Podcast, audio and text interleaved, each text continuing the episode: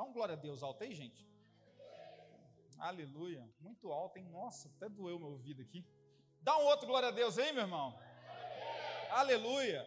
João 8, verso 53. Aleluia. Deus é maravilhoso. Quem achou diz glória. Quem não achou diz aleluia. João 8, verso 53 ao 59. Verso 53: És maior do que Abraão, o nosso pai, que morreu? Também os profetas morreram? Quem, pois, te fazes ser? Respondeu Jesus: Se eu me glorifico a mim mesmo, a minha glória nada é. Quem me glorifica é meu Pai, o qual vos dizeis que é vosso Deus. Entretanto, vós não o tendes conhecido, eu, porém, o conheço. Se eu disser que não o conheço, serei como vós, mentiroso. Mas eu o conheço e guardo a sua palavra. 56. Abraão, vosso pai, alegrou-se por ver o meu dia viu e regozijou-se. Perguntaram-lhe, pois, os judeus: Ainda não tem 50 anos e viste Abraão? Respondeu-lhe Jesus: Em verdade, em verdade eu vos digo, antes que Abraão existisse, o eu sou. Repete comigo: Eu sou. Então pegaram em pedras para atirarem nele, mas Jesus se ocultou e saiu do templo. Aleluia. Essa palavra é uma palavra que ela mexeu muito comigo durante esses dias. E hoje eu sentei lá para me avaliar, ler, reler, e como o Senhor falou muito forte no meu coração. Porque essa palavra vem dizendo tudo que estava acontecendo ali naquele lugar através da vida de Jesus. Jesus ele estava pregando nos templos, pregando nos lugares, anunciando o evangelho, falando aquilo a respeito do, de quem ele era. E ele falava: "Eu sou". E anteriormente, se nós fazéssemos assim, ó, um pouquinho com a sua, sua Bíblia ali, você vai ver coisas que Jesus estavam fazendo naquele lugar. Chegou um tempo lá que Jesus ele estava escrevendo no chão, ensinando no templo, e aí chegou uma mulher naquele lugar juntamente com os fariseus, os caras jogaram ela no chão e falaram: "Senhor, tá vendo essa mulher aí? Essa mulher tá cheia de pecado. Segundo a lei de Moisés, nós devemos apedrejá-las. O que, que o Senhor tem a dizer a respeito disso?" E aí Jesus para e olha para eles fala, não, e baixa a cabeça novamente. Mas eles começam a insistir com Jesus e falando, não, mas você não é o filho de Deus, o que, que nós devemos fazer com ela? E aí Jesus, mais uma vez, levanta, olha, fala, aquele que não tem pecado, atira a primeira pedra. Novamente ele baixa a cabeça e continua escrevendo na areia. Eu não sei que desenho Jesus estava fazendo, mas eu sei que era algo que o que os homens estavam falando com ele simplesmente não fez com que ele parasse. E aí, de repente, ele levantou os olhos e ali ele viu só a mulher sozinha. Aí ele falou: Uai, mulher, cadê aquele povo que estava com você? Cadê aquele povo que estava querendo te apedrejar? Aí ela virou: Não tem mais ninguém, Senhor. Não tem mais ninguém. Então Jesus vira para ela e fala: Vá e não peques mais. E nisso ela foi embora e não pecou mais né? Não sei se não pecou mais, mas enfim, ele falou com ela: vai, não peques mais, amém? Então, nesse momento, ela foi, aí ficaram ali Jesus pregando e tal, e penso eu, que se a gente olhar João para trás, o povo estava buscando alguma coisa para tipo falar assim: olha, Jesus é culpado, nós temos que matar Jesus, Jesus é isso, Jesus é aquilo. E um dos fatos que foi foi a respeito dessa mulher. Levar essa mulher para simplesmente constranger Jesus e falar assim: você não é filho de Deus, não é nada. Mas tudo que eles falavam com Jesus, Jesus tinha a resposta na ponta da língua. Na ponta da língua. Então Jesus anunciava ali que ele era o eu sou. E o povo falava: Não, mas como assim o eu sou? Quem é você? Falou: Eu sou filho de Deus. E mesmo assim o povo ficava: Não, não tem nada disso. E aí eles começaram a falar assim: Não, nós, nós somos da época de Abraão. Nós somos descendente de Abraão. E ele falando assim: Não, gente, vocês não estão entendendo. Eu conheci Abraão. Abraão ficou feliz quando eu vim aqui para a terra. Aí eles, como assim ficou feliz que você veio aqui para a terra? Você não tem nem 50 anos. E aí ele falou: Não, eu vi Abraão, Abraão se alegrou, se alegrou comigo. Só que eles ficaram assim furiosos porque tocaram no Abraão, falaram de Abraão, da descendência deles, tocaram de algo do passado deles. E algo que eu vejo aqui que o problema desse povo não era ouvir a questão nova, não era ouvir o que Jesus estava falando de novo, era ser tocado na experiência antiga. Então existia uma experiência antiga, existia algo enraizado naquele povo que foi constituído ali através da velha aliança. Então aquele povo ficou incomodado. Falou: "Não, falou de Abraão, como assim? Quem esse homem acha que é?" Se temos uma coisa que nós ouvimos e damos crédito, é a experiência do nosso passado. Então pensa você, toda experiência que você viveu na sua vida, tem coisa, meu irmão, que se for para você fazer hoje você não faça. Por quê? Experiência do passado. Tem coisa que falar para você, oh, faz isso não, não, não dá certo, não, não vou fazer. Por quê? Experiência do passado. E aquele povo vivia a experiência do passado. E eu vejo assim, eu falo assim, gente, como nós precisamos nos atualizar e quão difícil isso é, quão difícil está sendo para mim, está sendo para minha esposa, para minha família, para o meu ministério, para nossa casa, para tudo que nós temos feito, quão difícil é a gente atualizar. E nós buscamos ferramentas o tempo inteiro, falando, Senhor, o que, que eu faço, o que, que eu faço, o que, que eu faço? E Ele vai nos respondendo. E eu peguei uma frase aqui que mexeu muito comigo de um livro que eu estou lendo, que ele fala assim, ó, grandes coisas que nós não estamos fazendo hoje tem algo a ver pelo fato de nós termos fracassado no passado. Então, grandes coisas, imagina assim, algo maravilhoso que você fala assim, nossa, dá para me fazer, mas você não está fazendo por algo que você fracassou lá no passado. Nós deixamos de fazer porque nós fracassamos lá atrás e falamos, não, não vamos fazer, porque vai dar errado. Como, Wander? Como é isso? Me dá um exemplo. Quem conhece alguém aqui que já tentou tirar carteira e abandonou o projeto e não tirou carteira até hoje? Alguém conhece? Vários conhecem. A pessoa vai lá, tira a sua pauta, começa a fazer legislação, começa a fazer direção, vai fazendo tudo lindo, maravilhoso, já imagina dirigindo o carro, já imagina fazendo aquelas coisas maravilhosas e tal, vira para lá, vira para cá, toma o primeiro pau. Ah, não, mas eu vou tentar de novo, toma o segundo. Ah, eu vou tentar de novo, toma o terceiro. Aí pensa que não, falar ah, não, vou esperar mais um pouco. Dinheiro está curto, a pauta vence. No que a pauta vence, deixa para o próximo ano, vou fazer, mas não faço. Aí deixa no outro ano, vou fazer, mas não faço. Deixa para o outro ano, vou fazer, mas não faço. Quando pensa que não, tem 3, 4, 5, 10, 20 anos que a pessoa não tirou carteira. Por que isso? Coisas que fez no passado que não deu certo, mas deixou de fazer no presente. E como nós passamos por isso, meu irmão? Quando, como nós passamos por cada coisa que a gente fala assim, não tem base. Eu, eu comecei agora a malhar, né, eu e minha esposa, nós estamos assim, derrotados praticamente, corpo doendo, tudo quebrado e tudo mais. E eu lembro quando eu entrei na academia no primeiro dia, o personal chegou perto de mim e falou assim: tudo bem, beleza? Tal, se apresentou e nós começamos a treinar. Aí eu peguei um exercício em que eu fiz ele com a postura correta. E quão difícil é quando você começa a fazer academia, a pessoa chegar na postura já certa cara já sabe que você nunca malhou na vida. Aí eu fiz certinho. Ele falou, cara, você já sabe malhar, você já pode dar aula. Eu falei, não, não posso, tá doido? Quero tudo novo. Ele, não, mas pode fazer os exercícios e tudo mais. Eu falei, não, eu quero aprender o novo. Porque o velho não deu certo, não, é meu estado. Então eu preciso aprender o novo de Deus. E na vida nós estamos sendo assim, nós estamos travados no passado, parados no passado e falando, não, não quero viver o novo do Senhor. Louvor, gente, eu estava aqui chorando horrores, que benção esse louvor do Lagoinha Novo Progresso. Quem aqui ficou desidratado? Foi só eu. Fiquei desidratado aqui, meu irmão. Louvor é benção, a gente vê os irmãos ali, mas se a gente perguntar, qualquer um deles ali já passou por alguma decepção? Provavelmente já. Você passou alguma decepção no seu ministério de louvor? Claro, meu irmão. Ministério de louvor, tem hora que eu sento com o Kenim, batendo um papo com ele, ele me conta uns detalhezinhos, eu falo, misericórdia. Porque é um querendo ser mais que o outro, é um ego maior que o outro. E aí acaba que as pessoas começam a tocar um instrumento, fica animado, fala o aprendi, agora eu vou para cima. Entra para o ministério de louvor, começa a tocar, vai na igreja, glória a Deus, aleluia. Mas chega uma hora, dá algum atrito. Trabalhar com pessoas sempre vai dar atrito. E dá algum atrito, você vira, não, eu não vou tocar aqui mais, não, não vou tocar com fulano mais. E pensa que não, você sai do ministério de louvor. E você tem o dom, você tem um dom que Deus te deu, mas você não quer usar. Aí você vira e fala assim: não, eu não vou usar, não quero fazer, as pessoas são assim, as pessoas são assadas.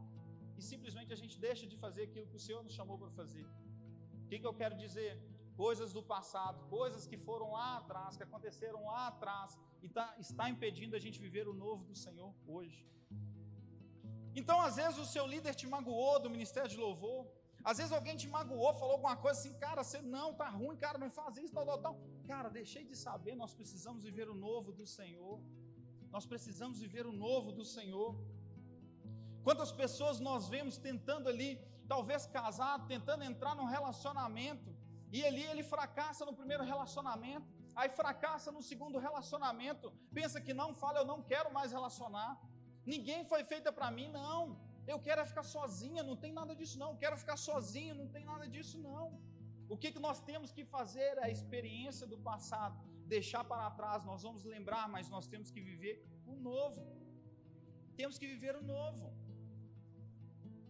E eu e minha esposa, como eu disse para vocês, nós estamos vivendo um novo. E nós estamos ali participando do carisma toda terça e quinta-feira. Como nossa nossa vida assim tem sido alimentada naquele lugar, está fluindo ali um rio diferente naquele ambiente. E quando toda vez que eu entro naquela sala, eu falo, Senhor, tudo que eu receber aqui neste lugar, eu peço para que a igreja receba junto comigo. Eu peço que a igreja receba junto comigo. E como é bom, porque lá você não vai simplesmente alimentar aquilo que às vezes você acha assim, não, vou só aprender a palavra de Deus. Não, meu irmão. O fogo desce. Você sai de lá sacudido. Saí de lá um dia, saí, olhei para minha esposa e falei, meu amor, preciso converter de novo. Estou precisando converter, o que, que, é isso? Nossa, olha que homem falou. E vai uns negócios dentro da gente, sabe, cortando. E eu falei, misericórdia, nós precisamos. E nessa semana toda nós falamos a respeito da cura. Cristo, aquele que cura. E eu falei, meu Deus, Cristo é aquele mesmo ontem, hoje será eternamente. E sabe uma coisa que às vezes custava entrar na minha mente? E eu ficava assim, não, nós temos que ter fé, não, nós temos que orar, não, nós temos que declarar a cura. Mas lá o homem falou uma coisa comigo que virou uma chave dentro da minha cabeça, que foi, ele falou, cara, no céu não vai existir enfermidade, no céu não vai existir dor no joelho, não vai existir dor de cabeça, não vai existir membro com dor, não vai existir depressão, não vai existir nada disso. Então, se existe o dom da cura, ele é para ser manifestado neste lugar, aqui na terra. E a gente não faz isso.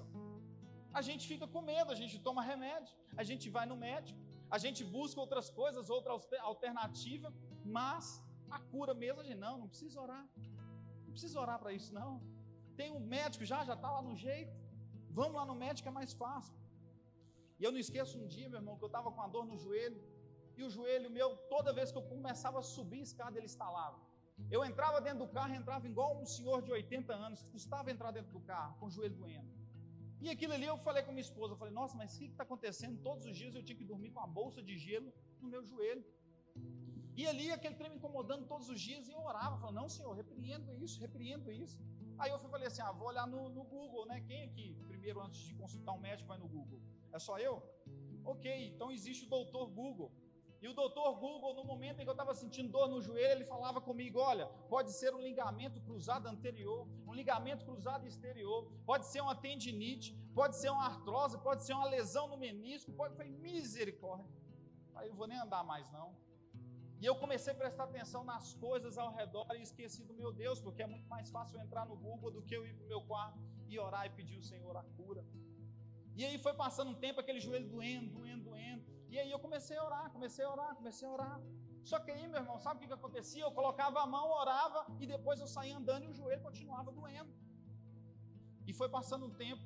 Aí teve o culto de quarta-feira, eu vim, ministrei nesse culto de quarta-feira, e quando o culto acabou, fui embora para casa, subi as escadas, tudo mais, tal, desci, não sei o quê. Aí depois eu falei, uai, mas cadê aquela dor? Tinha sumido a dor.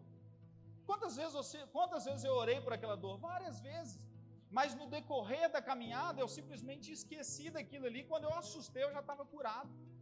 Quem aqui já teve alguma enfermidade?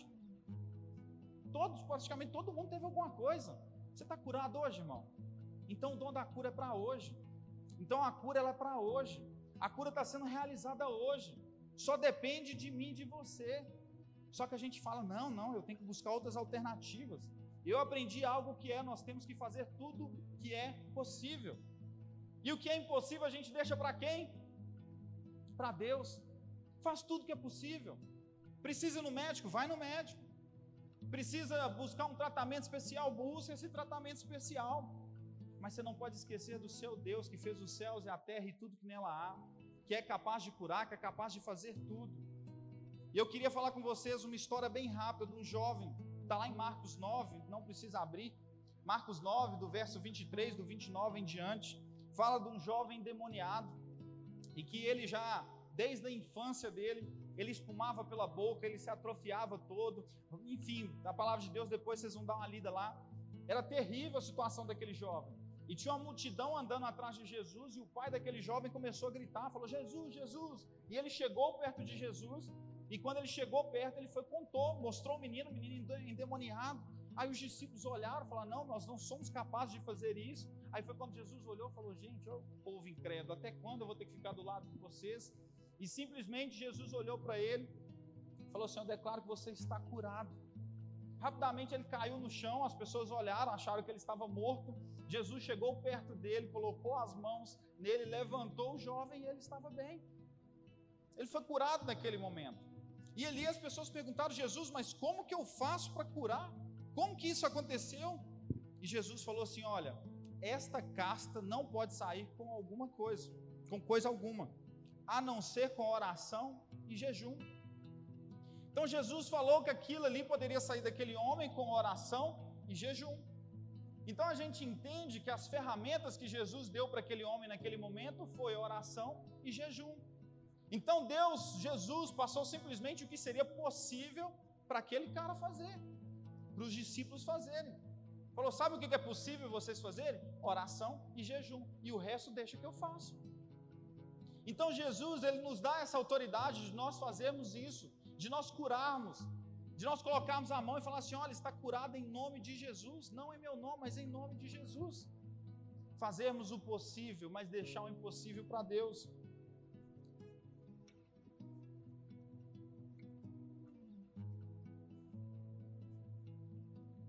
Durante essa semana, nós somos confrontados a respeito disso. Nós falamos, não, nós, nós cremos, nós cremos sim Jesus, nós assim somos salvos. E lá o nosso professor Rafael, ele foi, fez uma pergunta: quem crê que é salvo aqui? Todo mundo, ah, todo mundo levantou a mão, ah, você é salvo, eu sou salvo. Aí ele começou a debater. Aí a sala, sala assim, lotada, né? É no tempo, na realidade, nós estamos fazendo. Aí dá em torno lá uns, uns 150 alunos, né? Tabernáculo, dá uns 150 alunos mais ou menos, né? E aí, eu, Wander, como sempre, sento na frente. Aí ele vai. Não, quer ver? Deixa eu trazer uma pessoa aqui. Quer ver? Olhou, olhou. Falou, deixa eu trazer esse cara aqui. Aí me chama. Para passar vergonha, né? Na frente de 150 pessoas. Veio lá da Lagoinha João Pinheiro para passar vergonha. Aí, lá vai o Wander, ele, meu parceiro de barba, que ele é barbudo igual eu. Aí nós começamos, aí ele começou a falar, falou: olha, gente, ele falou que crê que ele é salvo. Ele falou que ele crê em Jesus. Ele falou que não sei o que, não sei o que. E aqui tanta gente. Eu falei, o que, que eu vou falar? Aí agora ele vai nos convencer porque ele é salvo. Aí eu falei, legal, né? Bacana. Terceiro dia de aula, eu vou ter que falar para 150 pessoas, amém. Aí ele foi, me passou o microfone. Aí eu peguei o microfone e comecei a falar. Eu sou salvo porque eu creio. Ele, não, não, não, não, não, já pegou o microfone de volta. Ele falou, não, não, para, para, para com essa balela. Para, para. Eu falei, meu Deus, o que, que é isso? Ele falou, gente, que nós temos que entender que quando nós aceitamos Jesus como o único suficiente Salvador das nossas vidas, vem um atributo junto com isso, vem várias outras coisas junto com isso. Sabe, se nós cremos em Jesus, nós temos que ser curados. Se nós acreditamos e cremos no Jesus, aquele que cura, nós precisamos ser curados, mas nós também precisamos curar. E eu falo, uau, eu falei, eita, é verdade, é. Precisamos curar. E nós não acreditamos, nós falamos, não, eu creio. Mas a gente fica envergonhado às vezes de vir alguém com uma dor, com alguma enfermidade, fala assim, oh, vem cá, deixa eu orar por você. Orar, o cara fala, descer, fala, não, tô do mesmo jeito. Aí fica naquela trem, naquele negócio, não, então o irmão está em pecado. Não, é o fulano que orou que está em pecado.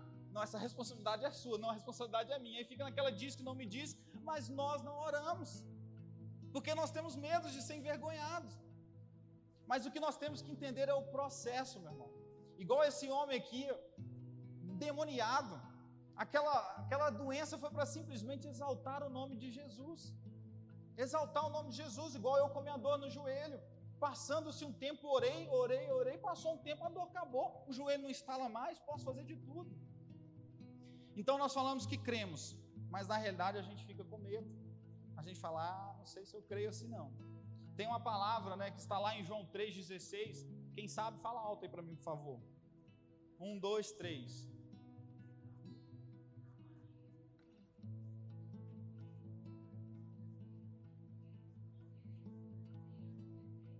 Tem a vida eterna.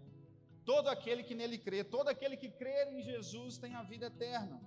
Então foi isso que eu falei com ele. Falei, meu irmão, se eu creio em Jesus, eu sou salvo, eu quero a vida eterna. Mas existem outras coisas que nós precisamos mudar dentro de nós, dentro de nós, para a gente realmente é, ver e falar assim, cara, não, eu preciso alinhar mais.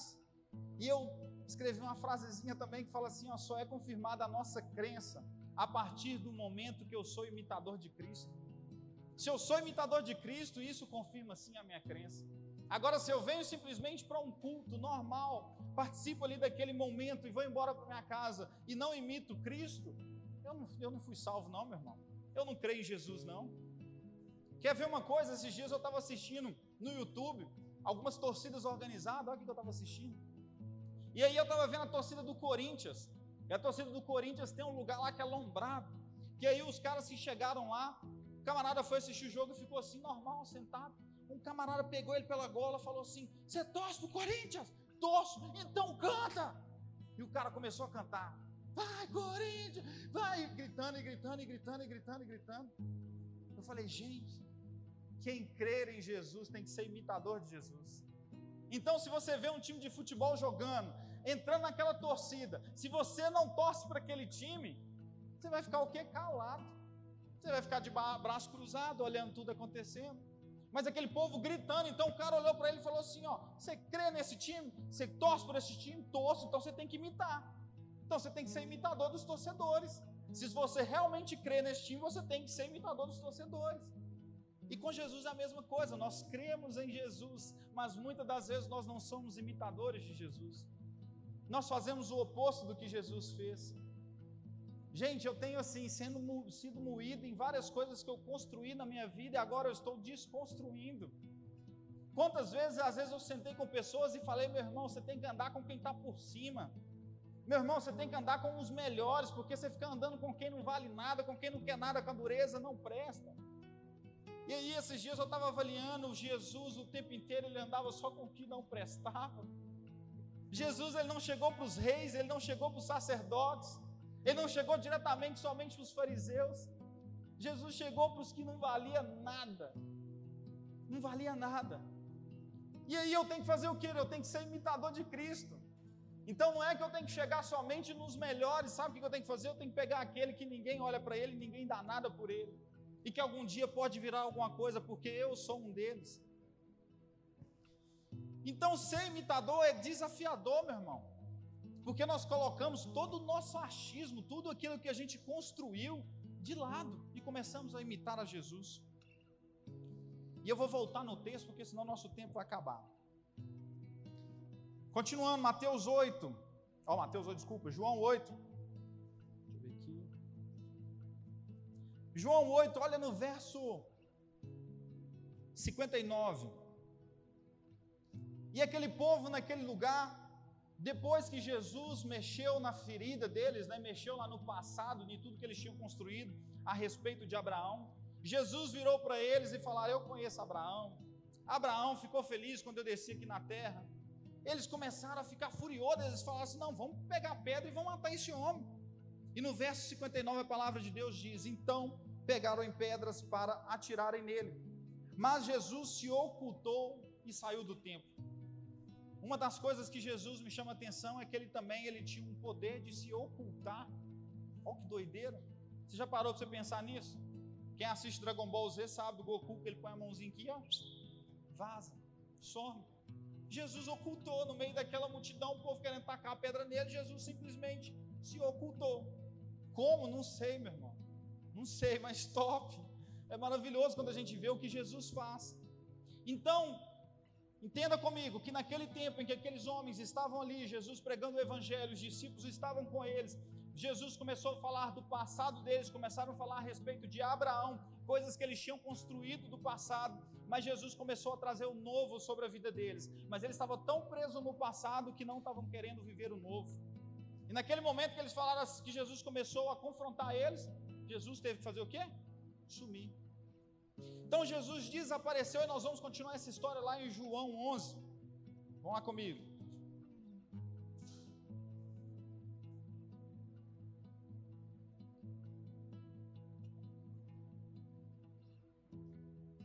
João 11, capítulo 1. Do 1 até o 10. Estava enfermo Lázaro, de Betânia, da aldeia de Maria e de sua irmã Marta. Estava Maria, cujo irmão Lázaro estava enfermo. Era a mesma que ungiu com bálsamo o Senhor e lhe enxugou os pés com seus cabelos. Mandaram, pois, as irmãs de Lázaro dizer a Jesus: Senhor, está enfermo aquele que amas. Ao receber a notícia, disse Jesus: Esta enfermidade não é para a morte, sim para a glória de Deus, a fim de que o Filho de Deus seja por ele glorificado. Ora, amava Jesus a Marta e a sua irmã e a Lázaro. Quando, pois, soube que Lázaro estava doente, ainda se demorou dois dias no lugar onde estava. Verso 7. Depois disse aos seus discípulos: Vamos outra vez para a Judéia. Disseram-lhe os discípulos: Mestre, ainda agora os judeus procuravam apedrejar-te e voltas para lá? Respondeu Jesus: Não são doze as horas do dia. Se alguém andar de dia, não tropeça, porque vê a luz deste mundo. Mas se andar de noite, tropeça, porque nele não há luz. Então aqui nós já lemos uma outra história, uma outra narrativa que todos já conhecem a história de Lázaro. Lázaro estava morto e o povo estava assim: não tem o que fazer, vamos avisar Jesus.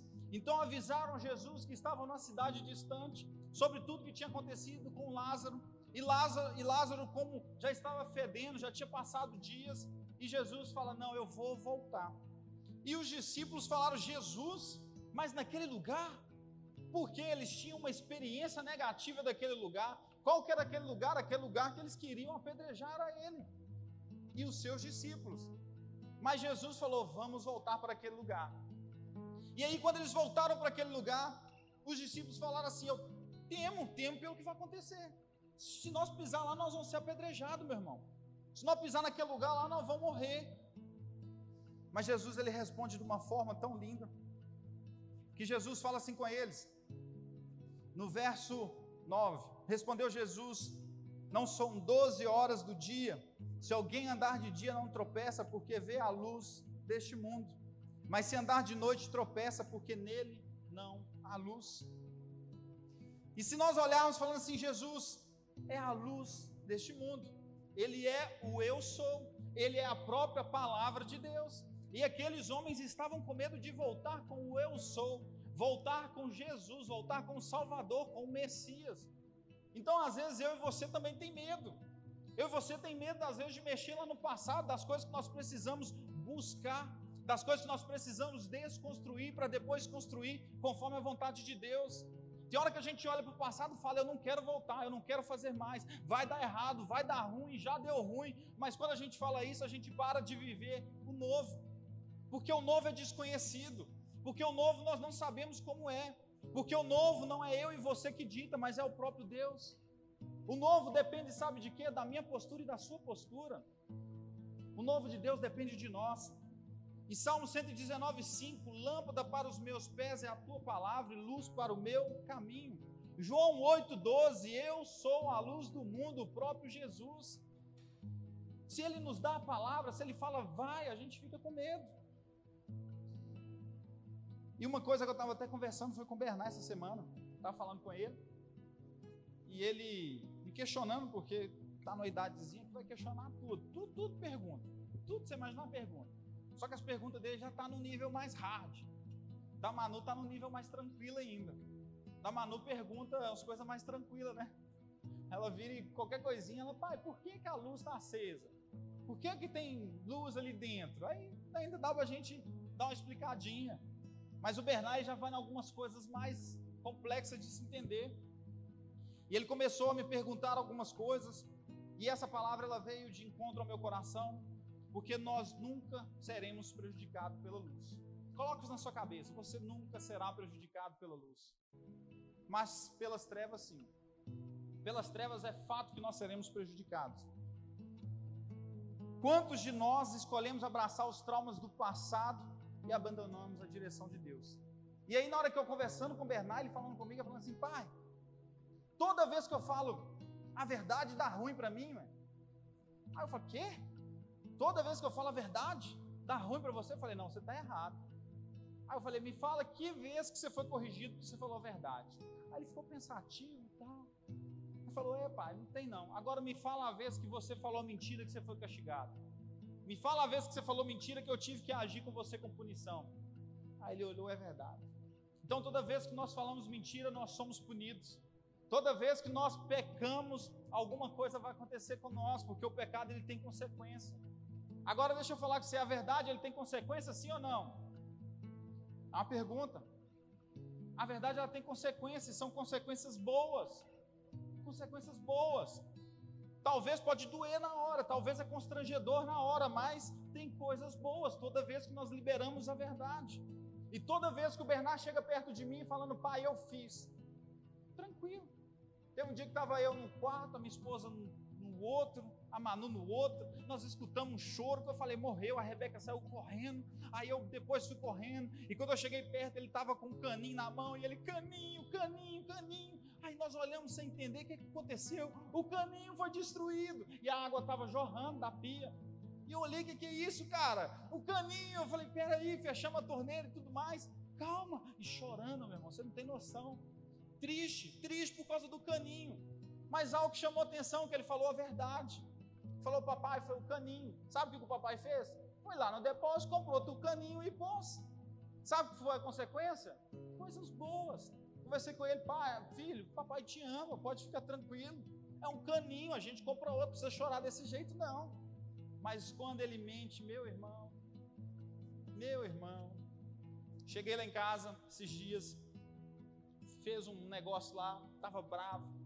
Fechei a porta e fiquei olhando a greta. Quando eu fechei na porta, eu olhando a greta, aí ele fez careta. Ficou... Aí eu olhei assim, falei, misericórdia, né? Aí o pai tem que voltar, né? Celso, estou aqui. Cheguei para ele, falei, cara, você fez isso? Não, não fiz. Cara, você fez careta? Não, não fiz. Cara, você fez isso? Não, não fiz. Jurou de pé junto em todo o tempo que não fez. E o pai fica triste. O pai teve que punir, o pai teve que corrigir.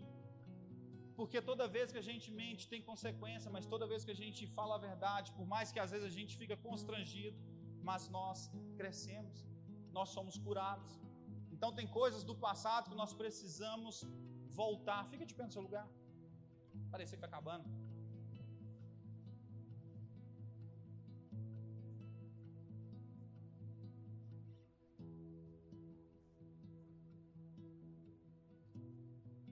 Quem caminha na verdade, meu irmão?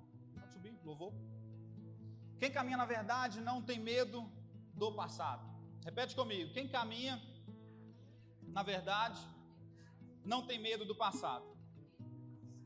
Então, se eu e você nós caminharmos na verdade, o passado não vai acontecer nada, meu. Tranquilo, vão mexer lá, vão tirar, vão bagunçar, tira para cá, vai ser para simplesmente edificar pessoas vai ser simplesmente para a gente exaltar o nome de Deus. E se Jesus, pegarmos ele como referência, tá? Se Jesus, ele andasse no trauma do quase apedrejado, Lázaro não teria sido ressuscitado. Presta atenção comigo. Jesus estava no lugar com seus discípulos. Lá ele pregava a palavra de Deus. Lá ele falou do passado. A partir do momento em que ele falou do passado, as pessoas queriam apedrejar Jesus. Mas aí Jesus falou assim: vamos embora. Jesus foi e sumiu. No momento que Jesus sumiu, Jesus estava em outro lugar pregando. Mas houve um tempo que ele precisou voltar porque Lázaro estava enfermo. Mas se Jesus ficasse preso no passado, Lázaro não seria ressuscitado. Então, se a gente olhar a vida de Jesus, ele simplesmente falou: Eu preciso voltar, porque um homem precisa ser ressuscitado. Muitos de nós não pegamos o passado, não mexemos no passado, e muitos Lázaros estão mortos por causa de mim e de você. Muitos Lázaros estão simplesmente mortos. Muitas pessoas às vezes nem conhecem a palavra de Deus. Sabe aquelas cadeiras lá atrás? Cada uma delas representa uma pessoa que talvez é necessário a gente voltar lá atrás, buscar aquilo que estava perdido, reconstruir, desconstruir o que foi construído, para a gente viver o melhor de Deus nas nossas vidas. Presta atenção nesse aqui.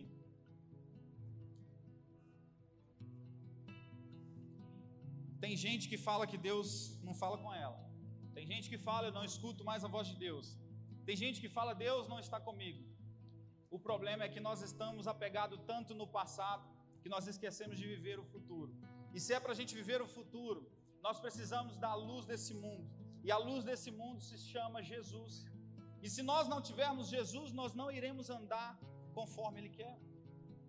Então Jesus ele é a luz desse mundo. Nós precisamos reconstruir o que foi passado.